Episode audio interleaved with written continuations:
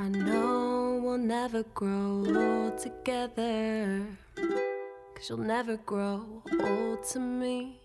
You're the pink in my cheeks, and I'm scared, cause that means I'm a little bit soft. But don't beat yourself up, Bonnie.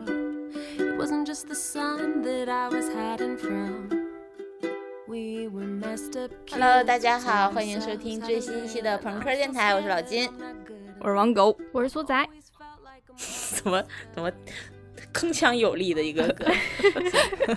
好，今天我们想聊这个话题，跟我们电台的这个名字有关系啊。就是我们为什么要做一个唠嗑的节目？就是嗯，几个朋友跟大家一起唠嗑的节目。其实最开始我们做这个电台的想法，就是想是说。也没有想太多吧，也没有什么特别明确的风格，或者说我们选题啊、定位啊什么的，纯粹就是我们几个呃都市土狗吧，觉得自己说话还挺有意思的，就是想给自己的生 活做一个记录，就是狗哥的心情日记，太香了。对我们的心心情日记，也给呃，就是很多身边的人，就是觉得自己没有什么能天天跟自己聊天或者说分享生活的朋友，一个类似这么陪伴式的一个存在吧。就是你不需要付出什么，你也不需要给我们打赏，你只需要一个订阅就可以拥有三个话密的朋友跟你唠嗑。对，就是这么一个初心。主要是你也不会学到什么。你可能会浪费特别适合什么 拉屎啊，等公交车呀，坐地铁呀，然后拖地呀，洗衣服呀，对，洗衣服、化妆啊。心情不好、心情好的时候都能来听听的一个一个节目，一个不怎么白的白噪音的一个节目吧。两人也有很多人好奇，就我们这仨人是。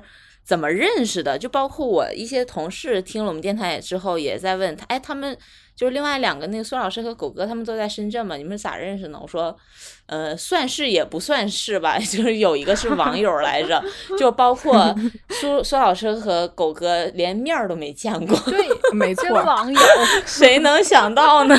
对，真的，他们俩都没有见过面，我跟狗哥也就见过两次吧。就是加一起的时间三个小时、四个小时，没有没有，那次咱们的 KTV 就已经唱了三个小时了。这样的呢？为什么能跟苏老师成为朋友呢？那就是单纯贪恋她的美貌。对我就是很喜很想跟好看的女孩子交朋友。狗哥是就是贪图狗哥的这个毒舌，真的很毒。我们俩的相识就是真的纯粹就是因为骂人。那之前我们好像分享过，但是剪掉了吧？起因是很久之前，我忘记了我跟哪一个人在网络上对线，但是因为没有发挥好，就特别的特别难受。然后我就找到了二姐，就我们之前跟我们也也来过我们电台的另外一个共同好友吧。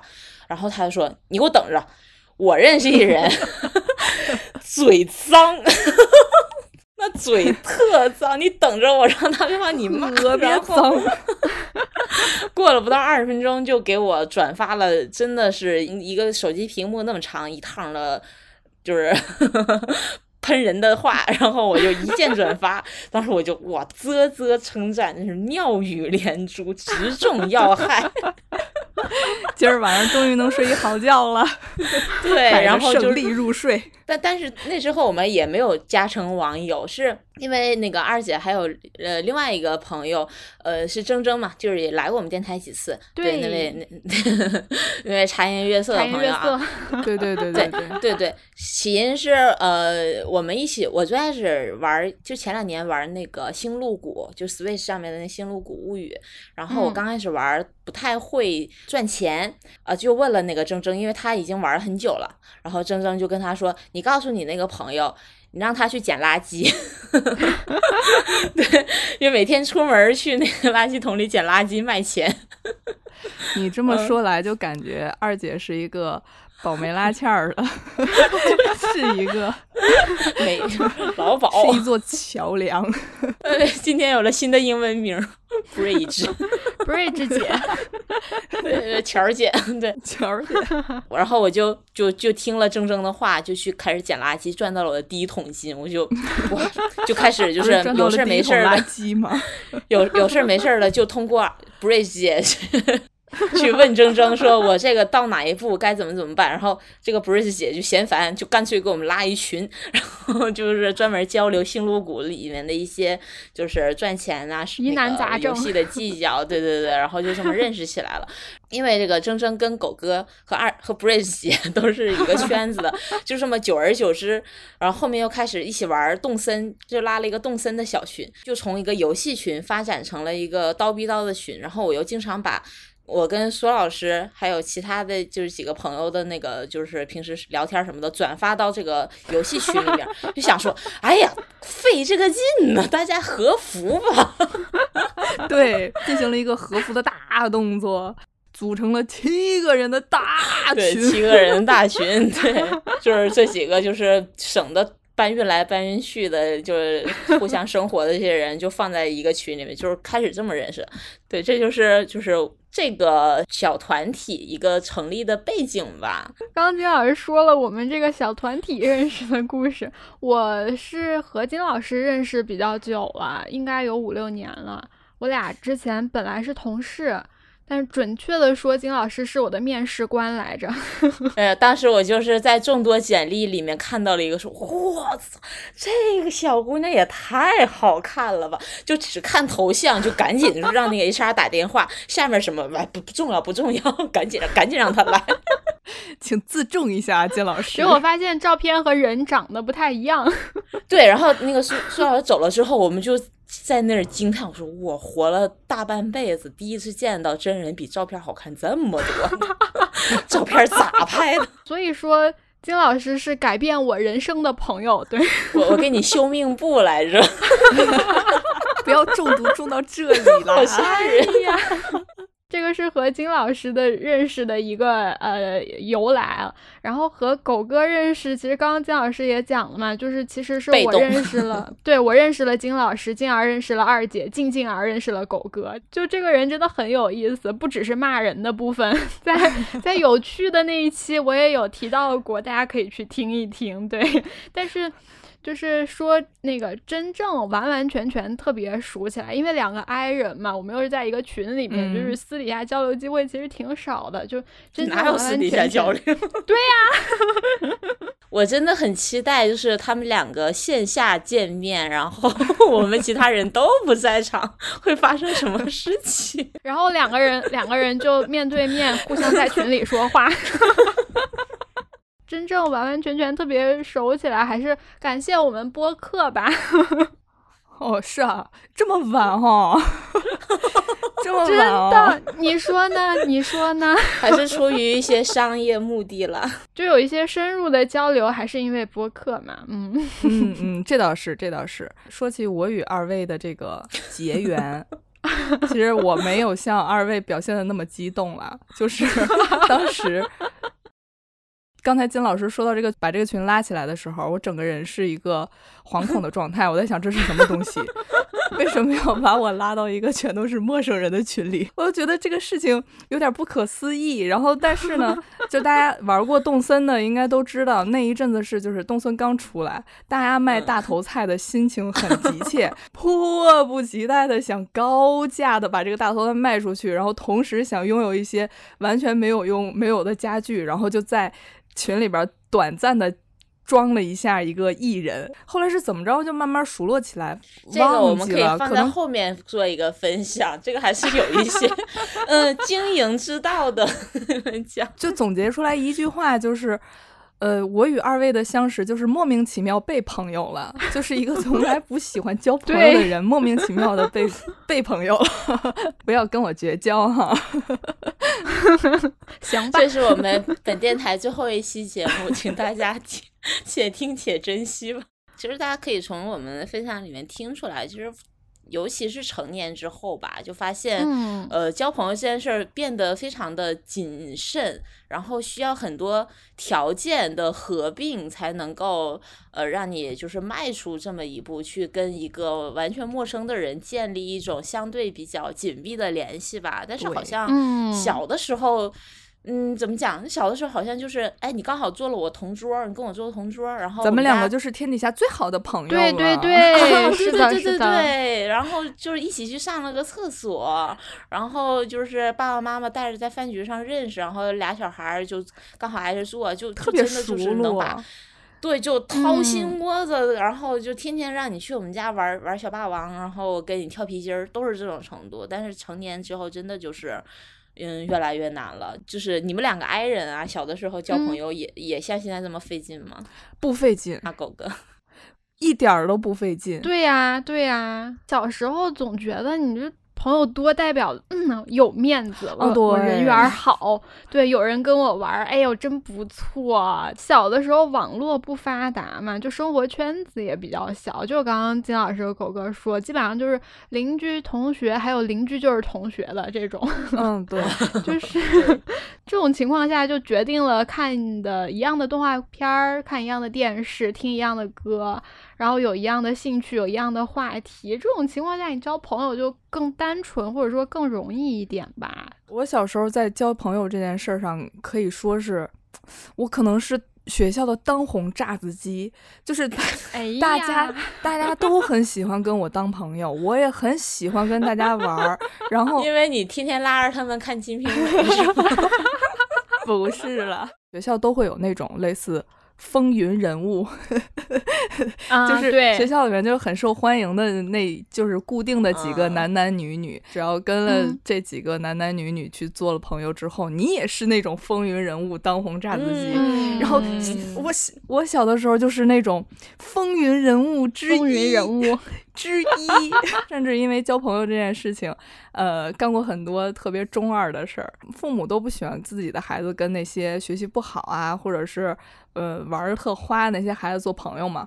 然后我嗯，我凑巧会有这样的朋友，我就记得小的时候，我妈，哎，我上初中了那会儿已经，我妈给我其嗯中一个朋友打电话说，某某某，你以后再也不要跟某某某，就是我，你再也不要跟他来往，他不需要朋友，他永远都不需要朋友啊！我当时听见这句话，我觉得五雷轰顶，我妈，你为什么说我不需要朋友？我是全世界 我是全世界最需要朋友的人。我因为这件事情跟我妈大吵三天三夜。妈刚才的语气还挺霸总的，对，他只能属于我。啊，不要这样，这亲情变味儿了！天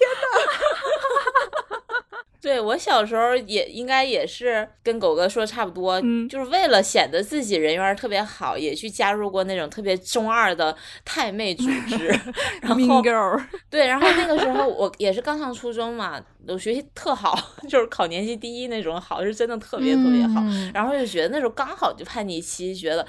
嗯，学习好的孩子特别呆呆傻傻，啊就很很无趣，然后大家都不喜欢他，就是尤其是那些小太妹，就是刚发育的时候都特漂亮嘛，特会穿，就打扮的特别时尚，特别的 Y two K，当年的 Y two K，就就特别羡慕那种女生，就觉得嗯学习好的孩子会被这些好看的女孩子讨厌，所以我要嗯融入他们。我特别想打断你一下，啊你从最一开始跟苏老师的这个相见，一直到现在，你这个侄女说了一些什么虎狼之词啊？都 什么什么刚初中的小女孩刚发育，白白嫩嫩，真的是吗？也不是白白嫩嫩了，主要就是好看，就 真的很好看。就那个时候是那个互联网早期刚发展的时候嘛，就是 QQ 空间、非主流，嗯嗯嗯，就是那嗯。那种打扮刚刚刚开始有，嘟嘟嘴。只有那些对小太妹会那样那样打扮，就觉得我靠好好看，然后我要加入的。课间的时候会跟他们一起出现在走廊尽头，就是你知道吧，就 看着那些就其他的那个学生就很屌的样子，就是然后这个呢成绩就开始急速的下滑，就下滑到就是倒数第几，就完全不学习。然后我妈就是也注意到了，然后狠狠的劝了我一下，然后我也比较开窍，然后我就嗯去跑去跟那个太妹的头头，我就说，嗯，我要回去学习了，你们不要再找我玩儿了。好像偶像剧里面的剧情呀！我的天，在小的时候，我们好像都比较喜欢去交朋友吧。在上大学的时候，去北京玩儿嘛，那个时候坐火车，在火车上还认识了一个姑娘，关系还挺好的。嗯，就是应该是我这个 i 人这一辈子最 E 的时候，就是 在火车上认识了一个朋友，然后还去了他们学校找他玩儿。哦这个朋友跟金老师是校友，哇哦，所以也是心挺大呀。真的好单纯啊，那时候。对，所以是因为那个姑娘长得好看吗？长得是挺好看的。你看吧，就我们这些直女啊，真的。太可怕了。苏老师说，大学的时候在火车上认识朋友，这么嗯奇怪的事情，我觉得我都不太可能。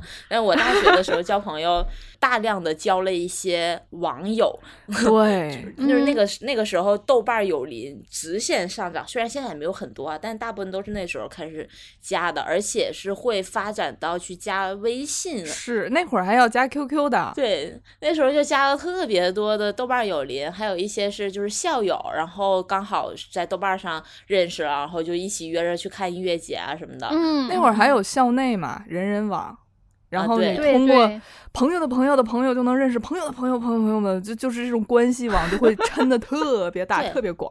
乔姐，乔姐的关系网，而且还感觉挺没脸没皮的，那时候就说加就加，啊，没错就，好像就是。嗯不会考虑社交网络多。对蓬勃发展的时候，大家都觉得自己的好友列表不够多，嗯，就到处加人家微信。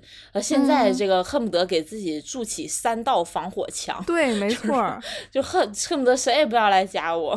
嗯，而且以前好像就是我就是这种现实中的朋友啊、同学啊，就会说啊，你微博多少？你微博是啥？对对我们来互关一下。现在现在就是不 不准看，我不用微博。但是关注我们的电台是可以的，对对对，三句话不离关注。我不知道你们玩没玩过一个网站叫 Post 什么玩意儿，就是一个给可以给全世界网友寄明信片的一个社交媒体。哇哦，哇，真的，我那级时候哦。真的就是寝室的收发室一沓儿厚厚一沓儿，全世界各地的明信片，然后特别嗯好看的，还有那种纪念版的邮票什么的。虽然没有发展成这种现实中的好友吧，但那个时候就是有一种我跟全世界产生连接的这种嗯感嗯。有的有的。就站在世界中央呼唤爱，就是这种。像是金老师说，在豆瓣交朋友，我也有过相同的经历。豆瓣儿就是小组，然后会有一些特别无聊的帖子，就是同月同日、相同生日的人留下你的生日，找你的好朋友吧。啊，你们有过吧对，有这样的大家应该都知道，豆瓣有一个小组叫天空组，啊，知道天空知道知道。组。然后这个帖子在天空组，我就留下了自己的出生年月，生辰八字，是当时没有那么细了，真的有人来加我，但是我们两个也就没有再往下聊。但是呢，嗯一直到现在，我是什么时候？那得是一零年的事儿了吧？他加了我，然后嗯从那之后一直到现在，每年的生日，我们就是平时我们都没有任何话说。然后，但是每年的生日，我们都会互相祝对方生日快乐，然后拍一张生日蛋糕照片儿。还挺浪漫的，你别说。天，但是呢，这有一小插曲，因为是天空组加来了嘛，我就默认在心里儿默认我跟他的这个性取向是一样的，是一致的。嗯，但是我没有想到，他跟你们一样是一个诡计多端的直女，就是单纯的想找一个人聊一聊天儿，一个没有完全没有恶意的女性来聊一聊天儿。我跟你讲，我也在那个组里，为什么呀？但是我没有留下我的足迹了。我不在那个组里，但是我会世间。我真的就是单纯的喜欢 女孩子而已，没有任何目的的喜欢。真的太可怕了。总结一下，咱们这个就是精力旺盛的这个青年时期，我觉得能从十岁开始算吧，从十岁一直到二十多岁，啊是咱们精力最旺盛的时候，而且还带着那么略微的一些叛逆。这个时候就可能不像特别小的时候一样去呃依赖父母什么的，然后就感觉朋友是就是怎么说呢，是安全底线吧。而且小的时候需要就是和朋友和不同的朋友，像是那个与全世全世界发明名片的金老师一样，从 和全国各地的朋友来交流，然后认识自己，认识自己喜欢什么，想要什么，认识外面有什么东西。嗯而且那个时候上着大学，我觉得大学这个环境是创造这一系列朋友友谊的一个特别特别绝佳的场所，对吧？就是嗯那时候，嗯也没有人管。那时候也没有人管你，也有自由，也有用不完的时间。所以就是，嗯所以交友欲最强烈。那个时候也没有嗯爱人一人可说，我大家都是朋友，嗯五湖四海皆兄弟，大家就来吧。但是现在可能就不太一样了。现在就刚我刚才说的，就是咱们成了年之后，就是自己的兴趣需要爱好，然后边界。首先我要跟你，我跟你做朋友，你是不是满足我一二三四五六七八个条件？嗯，而且好像长大了之后，这个我怎么感觉我说着说着咱们快要结束了，咱往后再聊吧。对，其实我想说，这个就是我们在那个录之前聊那个话题嘛，就是友情的熵增和熵减。就刚才那个说到大学的时候，开始拼疯狂的建立自己的这个社交网络、友友情网络，其实是一个比较无序且混乱的一个熵增的过程。增因为那个时候刚刚进入社会，对自己的这个这个关系网的定义还没有那么明确，都是在建立的过程中，所以是一个。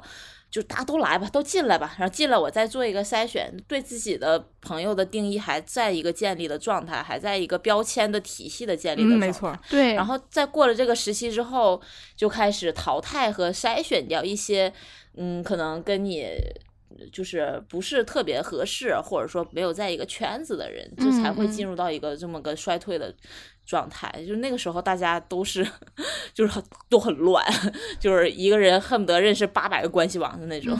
就是其实是自己的选择权更多了，然后也更明白自己想要什么、喜欢什么了。就每个人性格爱好都不一样，就很难交到像小时候那种定义的朋友了嘛。对，刚才狗哥说的那个，现在嗯对朋友的要求和标准都明确，而且比较高了嘛。嗯其实我对 本人对朋友的标准的要求真的很高。就是首先第一点，大家听到这儿应该已经 很清楚了，就是要好看，臭不要脸。就是要好看，然后又要有趣，然后又要有猫。这个要求真的很高。对，这是我倒推下来总结的嘛，就是为什么这这么去倒推？因为我也是，虽然我是一个所谓的 呃，就是理论上的艺人吧，但是我也确实很久很久没有去建立一个真正意义上我能够称之为朋友呃圈很铁的这种老铁的嗯朋友，嗯对对，嗯很稳固的朋友或者很频繁联系的朋友，主要是因为我现在的朋友都太好了。哦很真诚的一句话就呃该该有的都有了，我这个人就很容易知足。嗯，前两天也跟李老师在聊嘛，因为他嗯是一个真正字面意义上没有朋友的人，嗯 我本人可能是他唯一的杨姐朋友，也没有，嗯她也没有。嗯，小刘也没有。对吧？对，对，就很奇怪，因为这也是为什么会就是想聊这些话题，就不仅仅是说啊、你以前有朋友，然后现在不太愿意交朋友，甚至说有的人。进入到社会或者进入到成年之后，就压根儿就没有朋友，就没有这种嗯天天赖在一起、一起吃饭、一起逛街玩儿的朋友，就没，真的就是没有。但大嗯多数都是因为同事关系建立起来的熟人吧，也就是对。其实我们也是说什么叫做就是可以定义为朋友，就比如说你可以愿意周末的时候一起约出来，就舍弃自己的休息时间，愿意约出来一起吃饭。这可嗯能就是一个、呃，算是朋友吧。但是李老师他也有，他有一个之前的同事，他们俩也愿意周末一起约出来花半天时间吃饭或者喝茶，但是。嗯他是为了做一些信息的交 换，对，进行一些就是信息的互换、互通有无这样一个动作。所以我问他说：“嗯如果抛去你希望跟他获取一些呃情报或者信息，你愿意跟他无所事事的待一个下午吗？他说不愿意，那就一点都不 单纯啊不愿意。对，就是纯粹就是为了资源、资源和信息互换嘛。所以现在的人的目的就是要么混圈子，要么给自己嗯贴一些标签的面。哎，我朋友是谁？啊对对对公司对什么什么什么人？就是这种，就说出来，哎，我我有面儿，说我我去可以去交一个朋友，就很少说为了说我就是有一个人跟我啥事儿没有，待着那儿大家各打各的游戏，嗯，看个电视剧，就这么待着的朋友，就就很很难很难了吧？就尤其是你们艺人，不，尤其是你们 I 人，是不是真的不需要 这样子的 朋友？我真的很想问一句，是不是你们自己待着就够了？金老师刚刚说这个，然后我就想到前几天跟小刘聊天嘛，然后我还发到咱们群里，就是说小刘说人很多时候是很孤独的，就是对，没错。他虽然很很装逼，但其实你细想就是这么个原因。然后有很多的时候，你一个人待着的时候，更有利于去处理一些事情，可以更好的思考，或者说这就是。我们 i 人的舒适圈，不愿意主动交友，可能是一种自我保护机制吧，我觉得。而且就是像金老师说的，我现在的朋友真的很好，我不想要费对，不想要耗费太多的精力去所谓的维系一段友谊。如果这样的话，他不算是朋友吧？我觉得顶多就是啊，需要去熟络一下，需要去经常呃通过一些活动来增进我们的关系的这种这种情况，对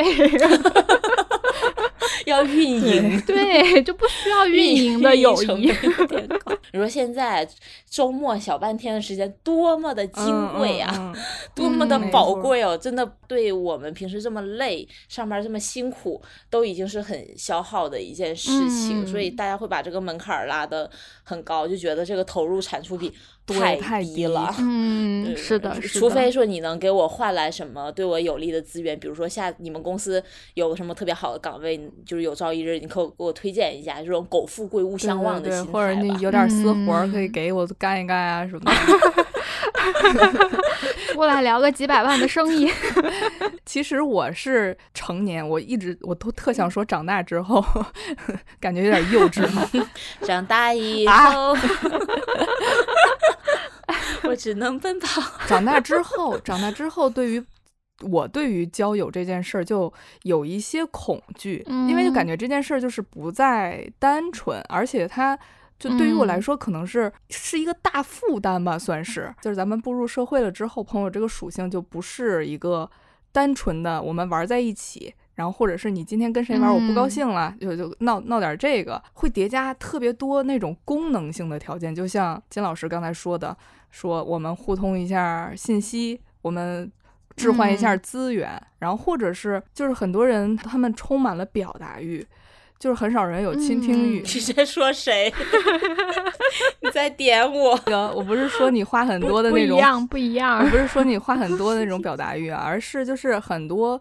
呃，你去交你去交朋友了之后，他们可能会输出很多很自我的观点，对对嗯还会输出很多负面的工作上的、生活上的，然后择偶上的、感情、亲情、家庭上的一系列的负面的一些情绪，然后这样就觉得就很很很很累，然后就觉得交嗯朋友给这件事情，你很多压力。对当个垃圾桶。交朋友这件事嗯情已经不是一个很单纯的说我们一起玩儿，慢慢的就感嗯觉自己变成了一个工具人，所以就有一点惧怕新交朋友这件事情，尤其是工作上的朋友。嗯因为你认识的这个场合就不是那么的单纯了。嗯在工作上认识的朋友，我有一个故事，就是我之前有一个同事，然后大家好像都处的比较好，因为那时候也刚嗯那时候也刚工作没有多久，然后大家就可能对于这个边界不是很清晰，就是没有说工作就是工作，生活就是生活，交朋友只是单纯的交朋友，就导致这个同事他有很多触碰到你边界的一些行为。他就会觉得啊，我们是一个很要好的关系，然后所以我做了一些事情，你都可以包容我，都可以容忍我，包括我在工作上嗯。对你的一些职场的，我觉得有点儿都有点儿霸凌的感觉了，就像是啊，嗯，就像是呃，大家都都都在上班的时候，他跟另一个人，那就是因为都是一个一个小圈子嘛，这个事情不是对我，他就对嗯。另一个同事说，嗯，那个谁谁帮我去接一杯水，我要温的。啊，就是这种啊，啊啊，对，没错，凭什么？他就有可能就是混淆了这个概念吧，有有一种我们关系好，所以作为一个好朋友帮我做一件事情是理所当然的。嗯还有就是我们一起出差，他要抽我的电子烟，我就把我的电子烟给他。啊对，当时就是嗯，就是当时自己的那个底线没有很高。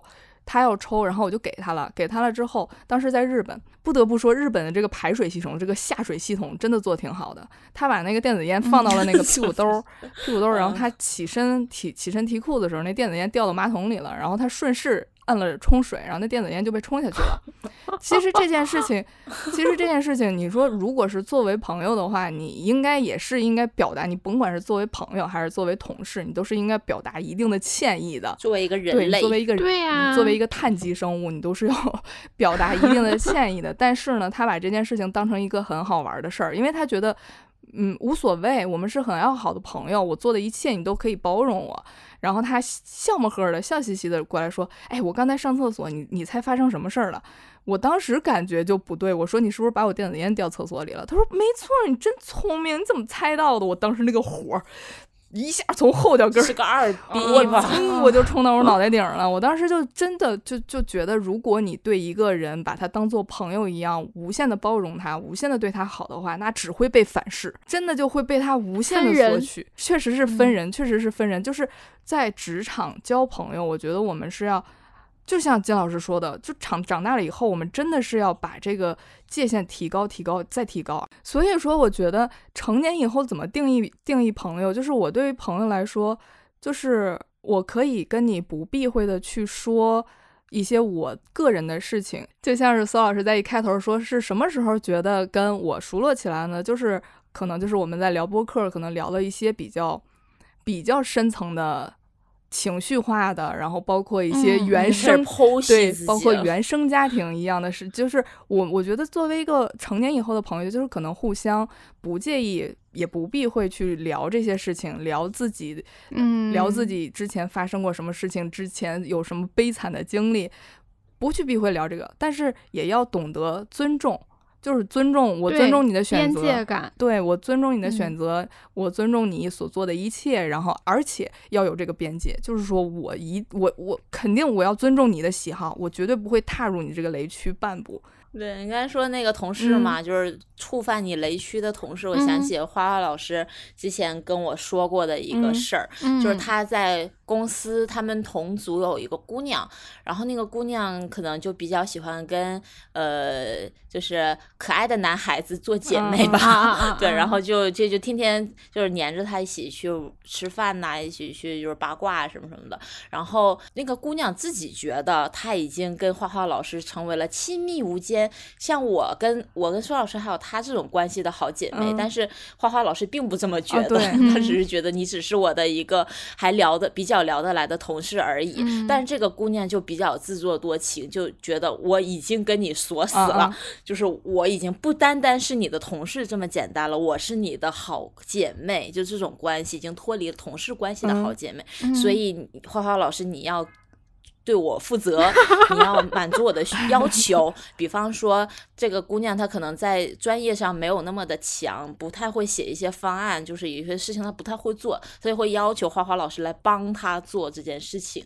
但花花老师她人嗯她就是她是一个职场老妖精职场铁娘子，呃，特别喜欢嗯在职场上争霸的这嗯种，就是喜欢秀自己的专业的这种嗯嗯嗯人，所以她就帮这个姑娘做了一些事 情，对，就帮她做做了一些事情，然后包括她的项目也分给她做，然后她去做另外一个项目，然后呢，就是因为这个姑娘接到了花花老师分给她的这个项目，然后她自己当了这个项目的负责人，然后又请教叔叔花花老师给她呃。提了很多建议，包括这个案子怎么去写，然后都给他弄好了之后，这个姑娘去跟领导去汇报这个项目，然后领导不不满不太满意，然后就提了一些一二三四点的要求，嗯，结果这个姑娘出会议室就跑到花花老师那里大吵大闹、大哭大叫，就说你为什么让我做这些事情，帮我做这些都事情都不对，说你要为我负责，说都是你害我的，都是你害我这个项目没有搞好，就在那里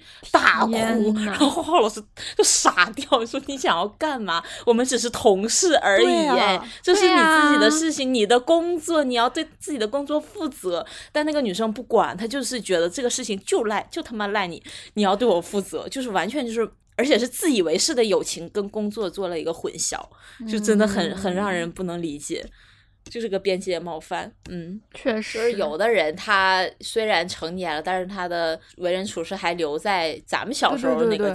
对朋友的方式，他只是年龄长大，所以没有办法跟 这些已经真正意义上长大的人能够去同理心吧。嗯，就是有一种就是全能自恋的感觉，这种巨婴的心态。是，嗯，是是的。就刚才狗哥也提到了很多，就是成年之后怎么去定义这些朋友是不是呃值得交往下去，或者说值值得新交一个朋友，就是比如说要懂得有这种边界感，互相尊重啊，包容对。方的缺点呐，什么什么的，就这些有有一些明确的呃条款吧，对，就有一些明确的标准吧，就这样一些就是比较明确的概念。就是对于我来说，就是也像刚才有说到，就是比方说周末能够不带任何商业目的的约出来一起吃饭逛街啊，嗯，或者说就是我们经常就是私底下开玩笑说。就是老了，一起去高碑店去看养老院。对对对对对，就是这种能对你三三五十年的生活，就是你过了三十年还愿意跟这逼娘们在一起 玩，就是就是这些人互相做一些嗯收尸的动作。对，就是就是这些人吧。就是想补充一个，就是比较能够代表人性黑暗面的一个点，就是。现在很多人他都会有一些呃没有办法拿到台面上讲的，就是其实我们并不希望身边的人都过得比自己好。嗯，小九九，呃是。对对，谁谁那个升职啦，或者说呃谁买房子啦，在北京买房了，或者说就是谁怎么怎么着嫁了一个富二代，就是其实啊表面上恭喜啊你好棒啊这样，其实心里面就咱们得离 白眼儿，对，就就就对，就是其实有这种不希望就别人过得比自己好这种嫉妒的心理吧，其实这个人性大家都能理解，但是其实对我来说，就是真正的朋友，我真的一点都不会。嫉妒他过得比我好，或就甚至说，我说他他们为什么不不更好一点？就是希望他就什么好东西都是应得的这种。然后之前我跟另外一个朋友一起吃饭，好像也聊到，就是说，呃，聊到花花老师，就说。虽然你别看他现在人模狗样的吧，就是哪一天，就是假设他那个有一天他落魄到去路边捡垃圾吃，我们都会 都会跟他做朋友，都不会抛弃他。没错，虽然这真的是一段很成熟的友谊。哪怕你说你你去养它都可以的，就是这种这种就是养成系的朋友，就是就是你会从从心里面会觉得啊，他得到好的东西是应该的。不是说，嗯，对，就不是说啊，他怎么会得到这么好的东西？就这就很像恶毒女配，恶毒女配的一个内心 OS。我的定义是这样子的。嗯，就像是踹老师之前跟我说，说你毕业了来北京吧。我说我不想去北京。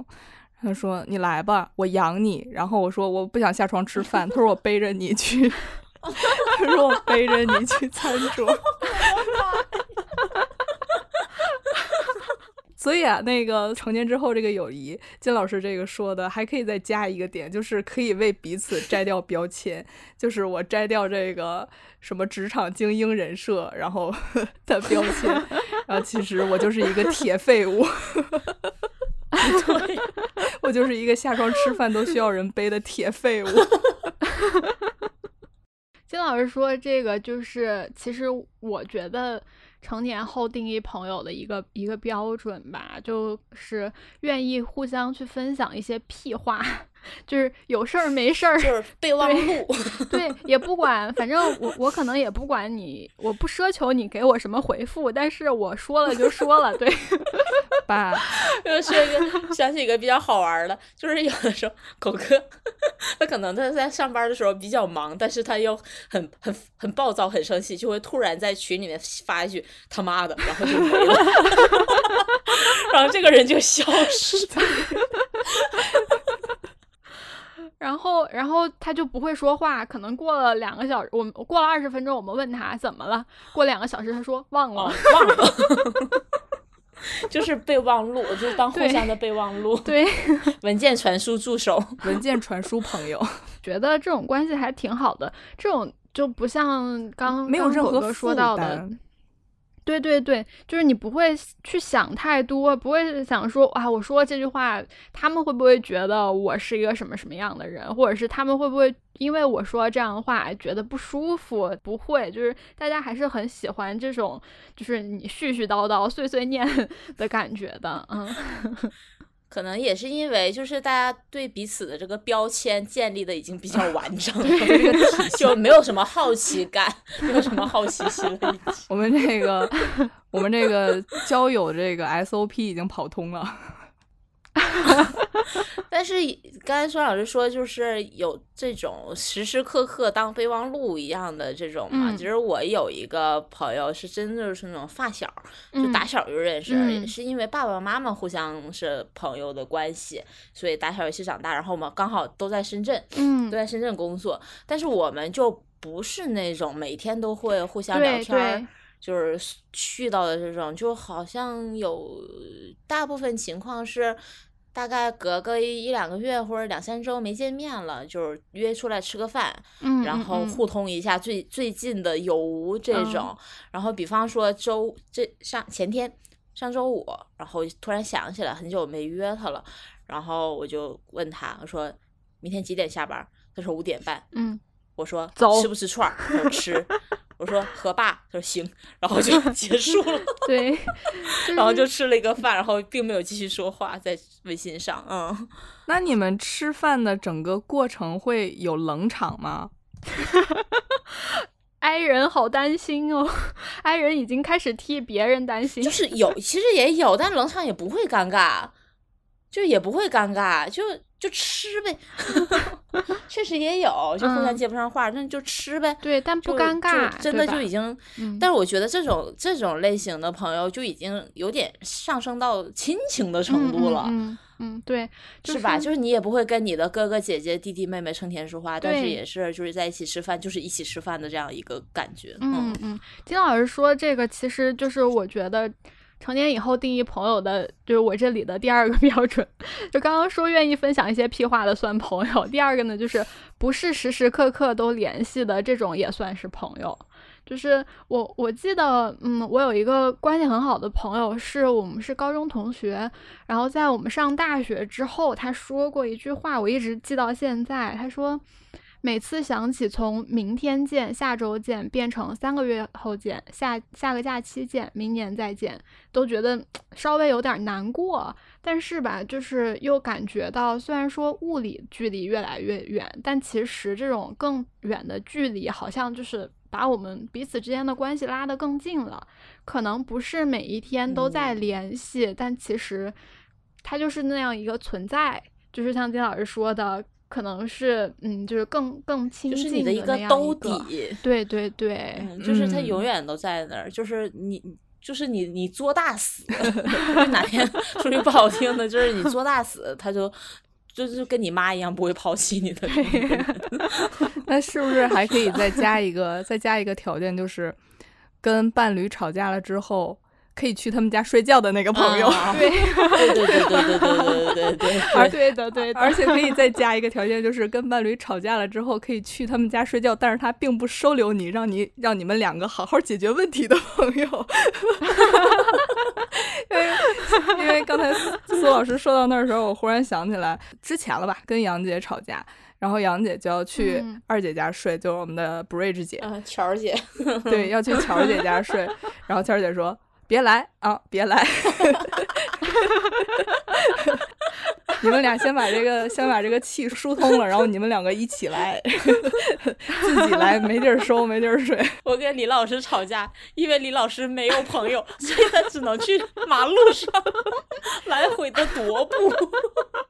就是刚才也说到，就是这种不是时时刻刻都联系的朋友嘛，但是也有一些朋友就是。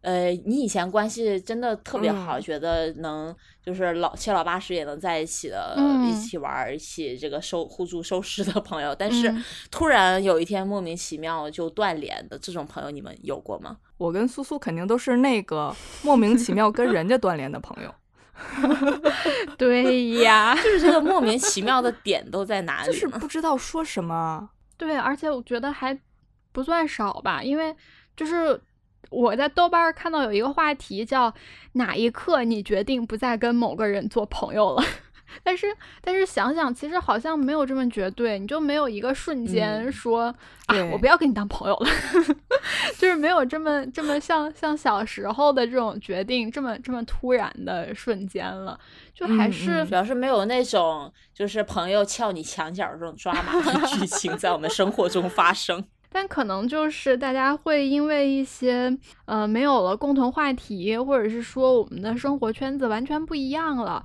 好像想跟你分享一些东西，但是又不知道从何说起。接不住对，嗯就是就算他分享了一些一些事情来，也因为也没有办法感同身受的去带入自己，给到一些呃比较有指导性的建议，或者是说一些看起来比较走心的敷衍，所以就 对，就就慢慢的就造成了这种莫名其妙断联的情况吧。有的时候可能建议建议着就建议出事儿了，人家可能觉得你 多管闲事儿，你在炸着我。也不是说多管闲事儿吧，嗯，没安好心。也不是说没安好心吧，你说，你说，就是有有可能他说倾诉啊，我生活压力大，我工作不顺利，那你工作不顺利，那你就辞，辞了之后再找新的，然后觉得生现在工作哪有这么好，找你说话真的站着说话不腰疼，然后现在生活好烦，然后你现在烦，那你就请几天假，然后出去出去旅旅游，那假哪有那么好请，站着说话不腰疼，然后就这么一来二去的，就可能就真的就进行不下去嗯了。那我我们成天在这里逼逼赖赖说现在工作好烦，好想辞职。我们都是咋反应？他说怎么没有没有这个 这个这个体感？真真烦，辞辞了之后，反正有金老师养我，我上街捡垃圾去，金老师养我。你刚才说的那个，我想起一个特别伤感的，跟苏老师共同的一个嗯同事。然后那个姑娘呢，她就去上海工作了，但是在公司的时候，我们关系还挺好的，天天在一起八卦什么的。嗯，我们嗯也挺喜欢那姑娘的。然后她就临走之前就跟我们告别嘛，我就给给她回了一句，我说：“哎，我以后去上海玩可以找嗯你了。那个姑娘就特别冷静，特别实嗯在的说，嗯，虽然你对，虽然是这么说，但是我也觉得你不会真正的找我了。当时我就觉得，哦，好 话是这样，事实是这样子的了，但是就就还有一点点小唏嗯嘘，就是你觉得好像这种在工作里面认识的觉得不错的姑娘，你虽然在不同的城市，然后可以就是有朝一日，虽然你们平时不联系，但是呃，你去到他那个地方，你还可以一起来约出来玩儿，但是他人家就就会意识到我们以后就是。有种形同陌路，嗯不会有圈子的交集，所以你不会来找我的这种也不用说这个客气话。嗯，对，说到唏嘘，还有一件事情就是。高中的时候有一个关系很好、很好、很好的女嗯生，好看吗？特别好看，好到那种发展出一段姻缘的那种好。嗯然后后来她就她结婚了，结婚让我回去当她伴娘，然后就是说我们高中约定好的。我心想，我什么时候跟你约定好的？高中咱俩搞着对象呢？我怎么可能这件事儿？当时也就也去了，也去也去做伴娘了，然后破天荒的还穿了裙子，记得了，记得了。啊，有印象。在婚礼现场还巨感动，跟新娘拥抱，当时我都能感觉到她拥抱我的那个双手的那个力量，然后当时我们两个都热泪盈眶，我的妈呀！真的，当时我们就就感觉这个这个这个情绪就就起来了。汇聚到一起，然后就也没有起来，就是就是有点那些年那个味儿了，不知道为啥。对，就是汇聚到了一起，但是这个这个这个感情没有抒发出去，因为当时在结婚嘛，按照流程把这个事情走完了，然后第二天就没有然后了，突然的来，突然的消失。对，就是很奇怪的这种感觉，就是我们感情在吗？我们感情也在，我们的感情也很好，就是说，嗯。嗯，他现在要借钱的话，我可能不会借给他。但是你们愿意互相收尸吗？嗯，收尸可能也就是就是说到互相收尸这件事情，就是可能就已经不是他的第二顺位了的感觉。嗯，对，就已经不是，就是人家会有人家的一个生活圈子了，就已经也不是一个交友圈，就是人家已经有一个世界了。我们当天情绪激动，热泪盈眶，我们相拥而泣。然后第二天我们就形同陌路，我们就第二天连当天的那个拍的什么伴娘照啊什么都没有发过来，就是我们就再也没有联系了。我刚想说，就特别像是以前的一段，就是你你们俩都坐在一辆车上面，然后大家因为打发旅途的时间，所以聊天聊的很多很多，然后慢慢就到站了，然后各自下车了，然后有一天呢又坐上那辆车了，但是你们俩相视一眼，好像嗯觉得好像有些熟悉的感觉，但是又到站了，他也下车了。然后你自己留在那儿留了一会儿，然后又下车了，这种感觉。然后他买车了，我也买车了，我们再也不坐公交车了。对对对对吧？你说这个，我也有一个朋友，是我跟乔姐在高，应该是初中到高中的一个。共同好友是一个男生，就我们三个关系特别的好。然后高中的时候分座位还一定要坐在前后排这种。他当时在澳门，然后我来深圳。毕业了之后他也来深圳。按理说，按理说啊，嗯，关认识那么多年，像我跟乔姐这种，他在北京，我跟我在深圳，天天都叨逼叨，就一直都没有断过联系的。然后我们俩就莫名其妙，真的是没有任何的缘由，就互相。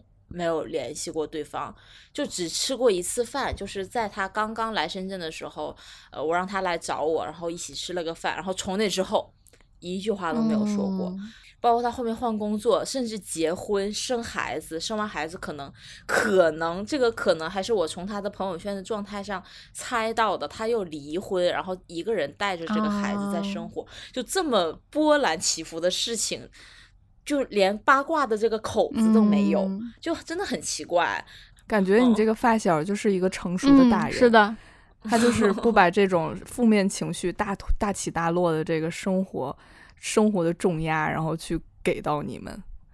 其实我想说的是，高高中生学生时代这么好的朋友，就是平时聊天聊的特别多，就真的有一个突然的突然的 moment，就突然决定。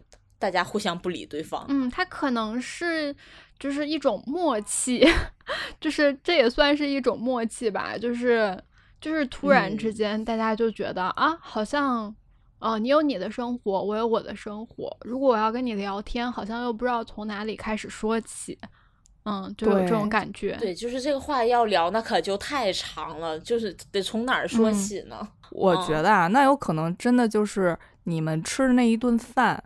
可能就会给双方有一种感觉，就是大家都心知肚明了，可能嗯不太合适，可能相处起来也不是很舒服，那就止损。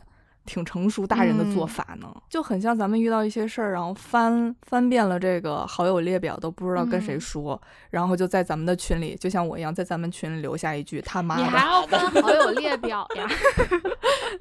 不不不不不，就只是一个比喻啦，就只是一个比喻，就是有一些，就是有一些事情你会思考，就不是像小时候一样说，我张嘴就来了，我这个事情。适不适合跟你说？跟你说之后会有什么样的影响？会咱们对咱们两个的感情有什么影响？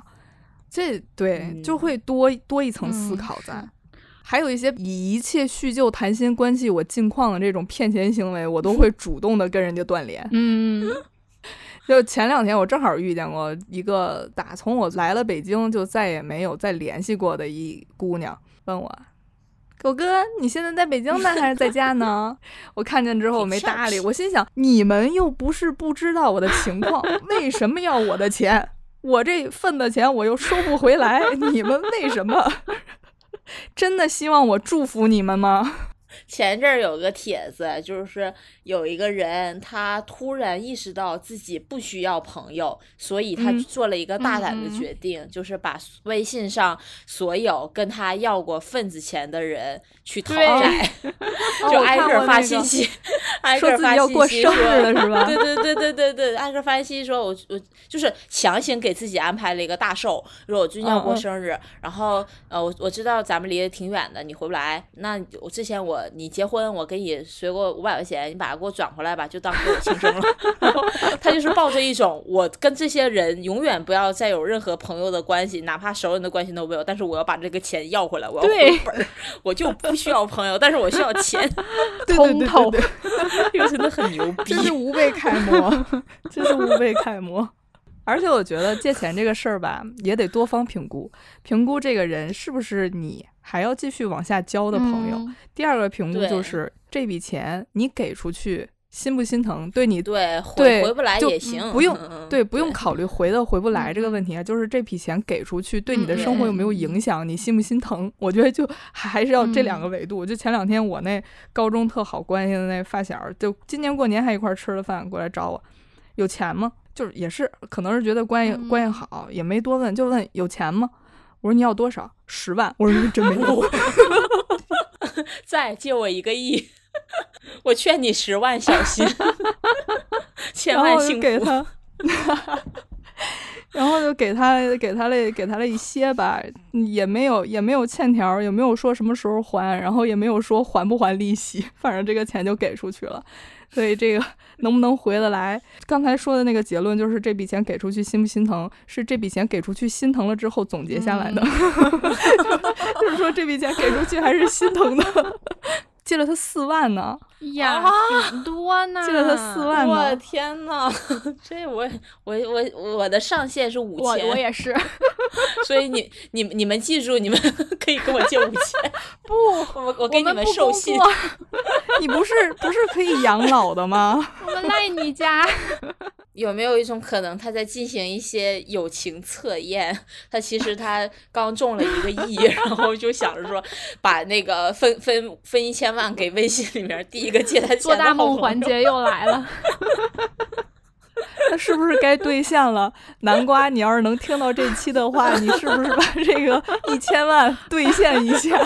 祝你千万幸福，千万幸福。对，祝我千万幸福一下。刚才说的这么多突然断联的朋友，其实应该有一种类型，就是还比较常见，估计我们听众朋友应该也有这种经历吧。就是你身，尤其是当我们岁数越来越大，就你身边的原来的朋友开始有了家庭、结婚，然后生了孩子，他们的生活重心已经完全转移到家庭和孩子身上，就共同的话题就会越来越少。因为我就是有个特别特别。就是这个这个感受吧，因为我跟乔姐有另外一个一起长大的发小，就我们三个真的就是从小到大这种铁三角的嗯关系，我们三个关系特别特别好，就好到就是互相串家门儿这种，就家里所有人都认识这种关系。然后那个姑嗯娘因为她毕大学毕业之后回选择在老家工作，所以就嗯很早就结婚，然后也有了宝宝。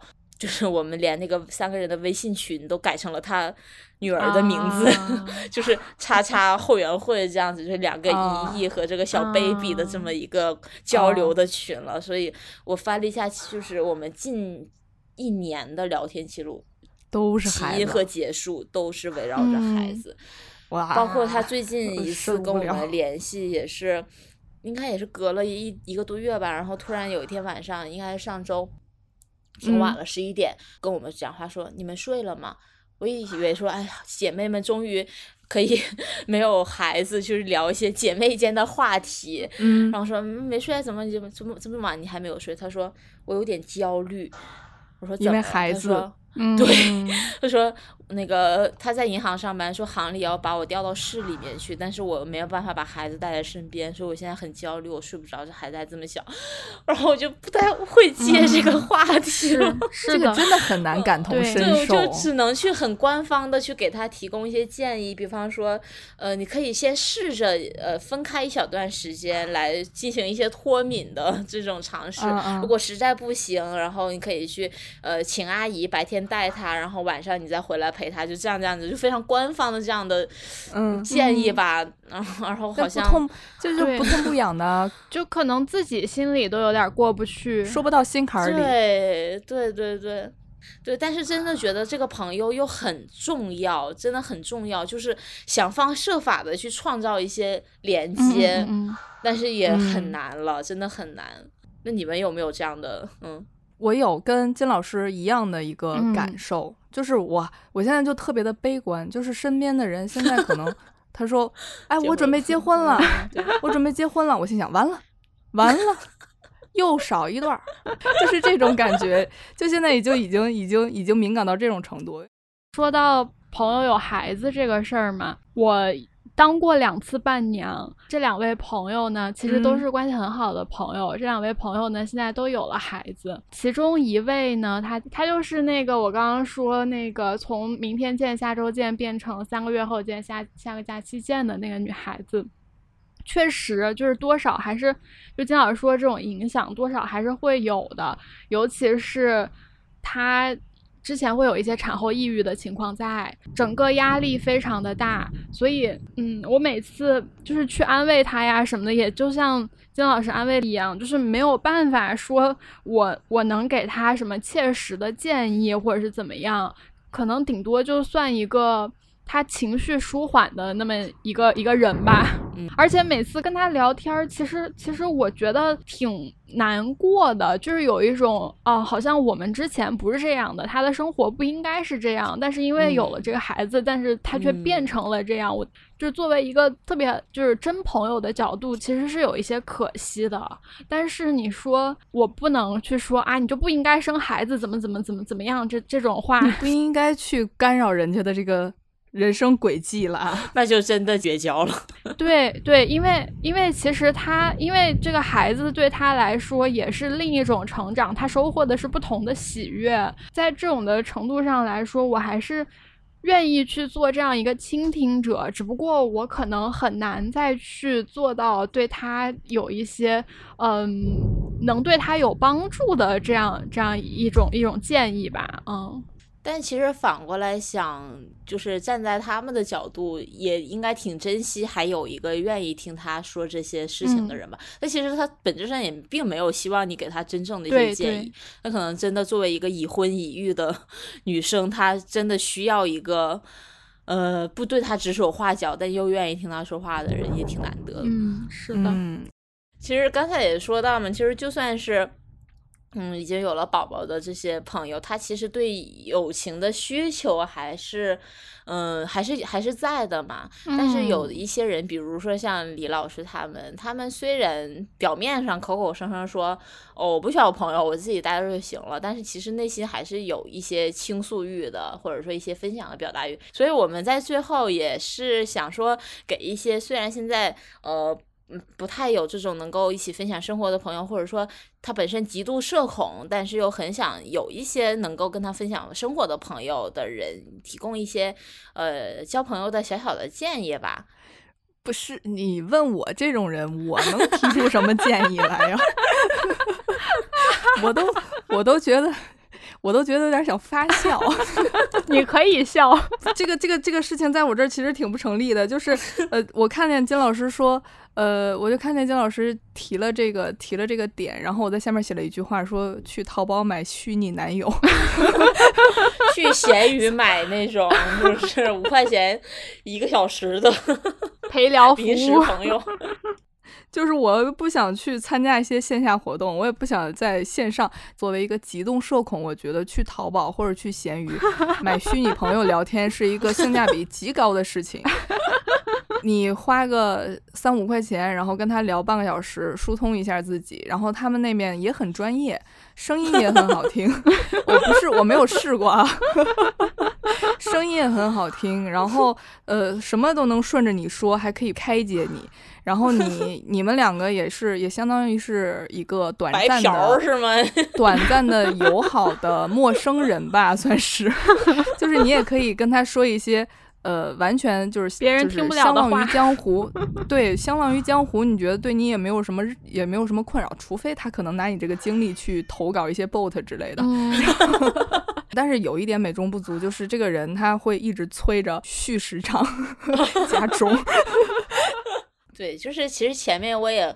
给这个建议埋下了一些伏笔，就是关键吧，还是得有一个群。就是我我发现了我的朋友，就是我的微信里面，真的虽然有的就是称得上是朋友吧，但是确实很少说话。有可能是因为这种一 v 一的聊天很容易冷场，嗯，就是你很难就是一睁眼闭眼就是固定跟一个人去叨逼叨。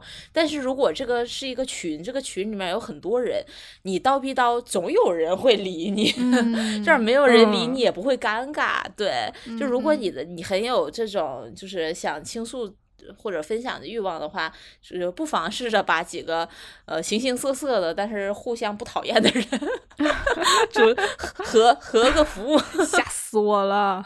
我还以为你要把听众老爷拉到咱们群里，吓死我了。神经病！哎，后面会有的了。就前两天不还有人说，哎，你们怎么还没有听友群？主要是主要是因为这两位爱人，了对爱人的感受，会怕他们紧张，会就紧张到删号、退出电台，然后以后就只有我一个人说单口相声。对，对，就是就有这么一个，你可以给这个群命名为备忘录。对，就是这个类似像备忘录一样存在的群呢，你可以大家各聊各的，没有人鸟你，没有人鸟我，呃，大家互相各就是各聊各的，就是一个屏幕能聊聊出八个天儿的那种，也不会尴尬。对，就是随便对，然后再就是可以尝试在一些小事情上创造一些。共同的体验吧，就比方说刚才狗哥说，也不知道这个群就为什么突然有一天就成了这么一个，就大家可以互相毫无肆无忌惮叨逼叨的叨逼叨的这么一个群。其实契机就是我们这个群里面的三个艺人，就是喜欢凑热闹、搞热闹，发起了一些比较奇怪的活动，比如说突然说，哎，我们来。那个点个盲盒下午茶吧，因为这这抽奖七个人，对五六个地方就互相都不在一个城市，然后就互相就用那个微信抽奖小程序，就是我抽到狗哥的地址，然后狗哥抽到巧儿姐的地址，然后互相都不知道，然后给大家点神秘下午茶，就类似这么一个团建线上团建的形式。所以说团建还是很有必要。我当时觉得这个促活的这个行为，这个促活活动真是太妙了，对。真的好有意思啊！就很喜欢团建了。虽然我们很怕社交，但是我们爱人爱是无私的奉献。我们很喜欢给对方买东西。对呀。然后动不动就是，比如说赶上什么呃年底啊，我说我们搞个线上年会吧，然后互相给对方买东西，就是这种。对，而且这时候又可以体现大家自己的有趣，说看我买这个东西多牛逼，你想不到吧？哈哈哈。比方说，我就在那个公司接到了狗哥给我点的一碗鹿茸牛鞭，鹿茸牛鞭、枸杞、红枣，就是反正五毒俱全，就是那一盅玩意儿就引起了围观。对，因为因为金老师收到了这个，然后我们的共同好友 F Y F。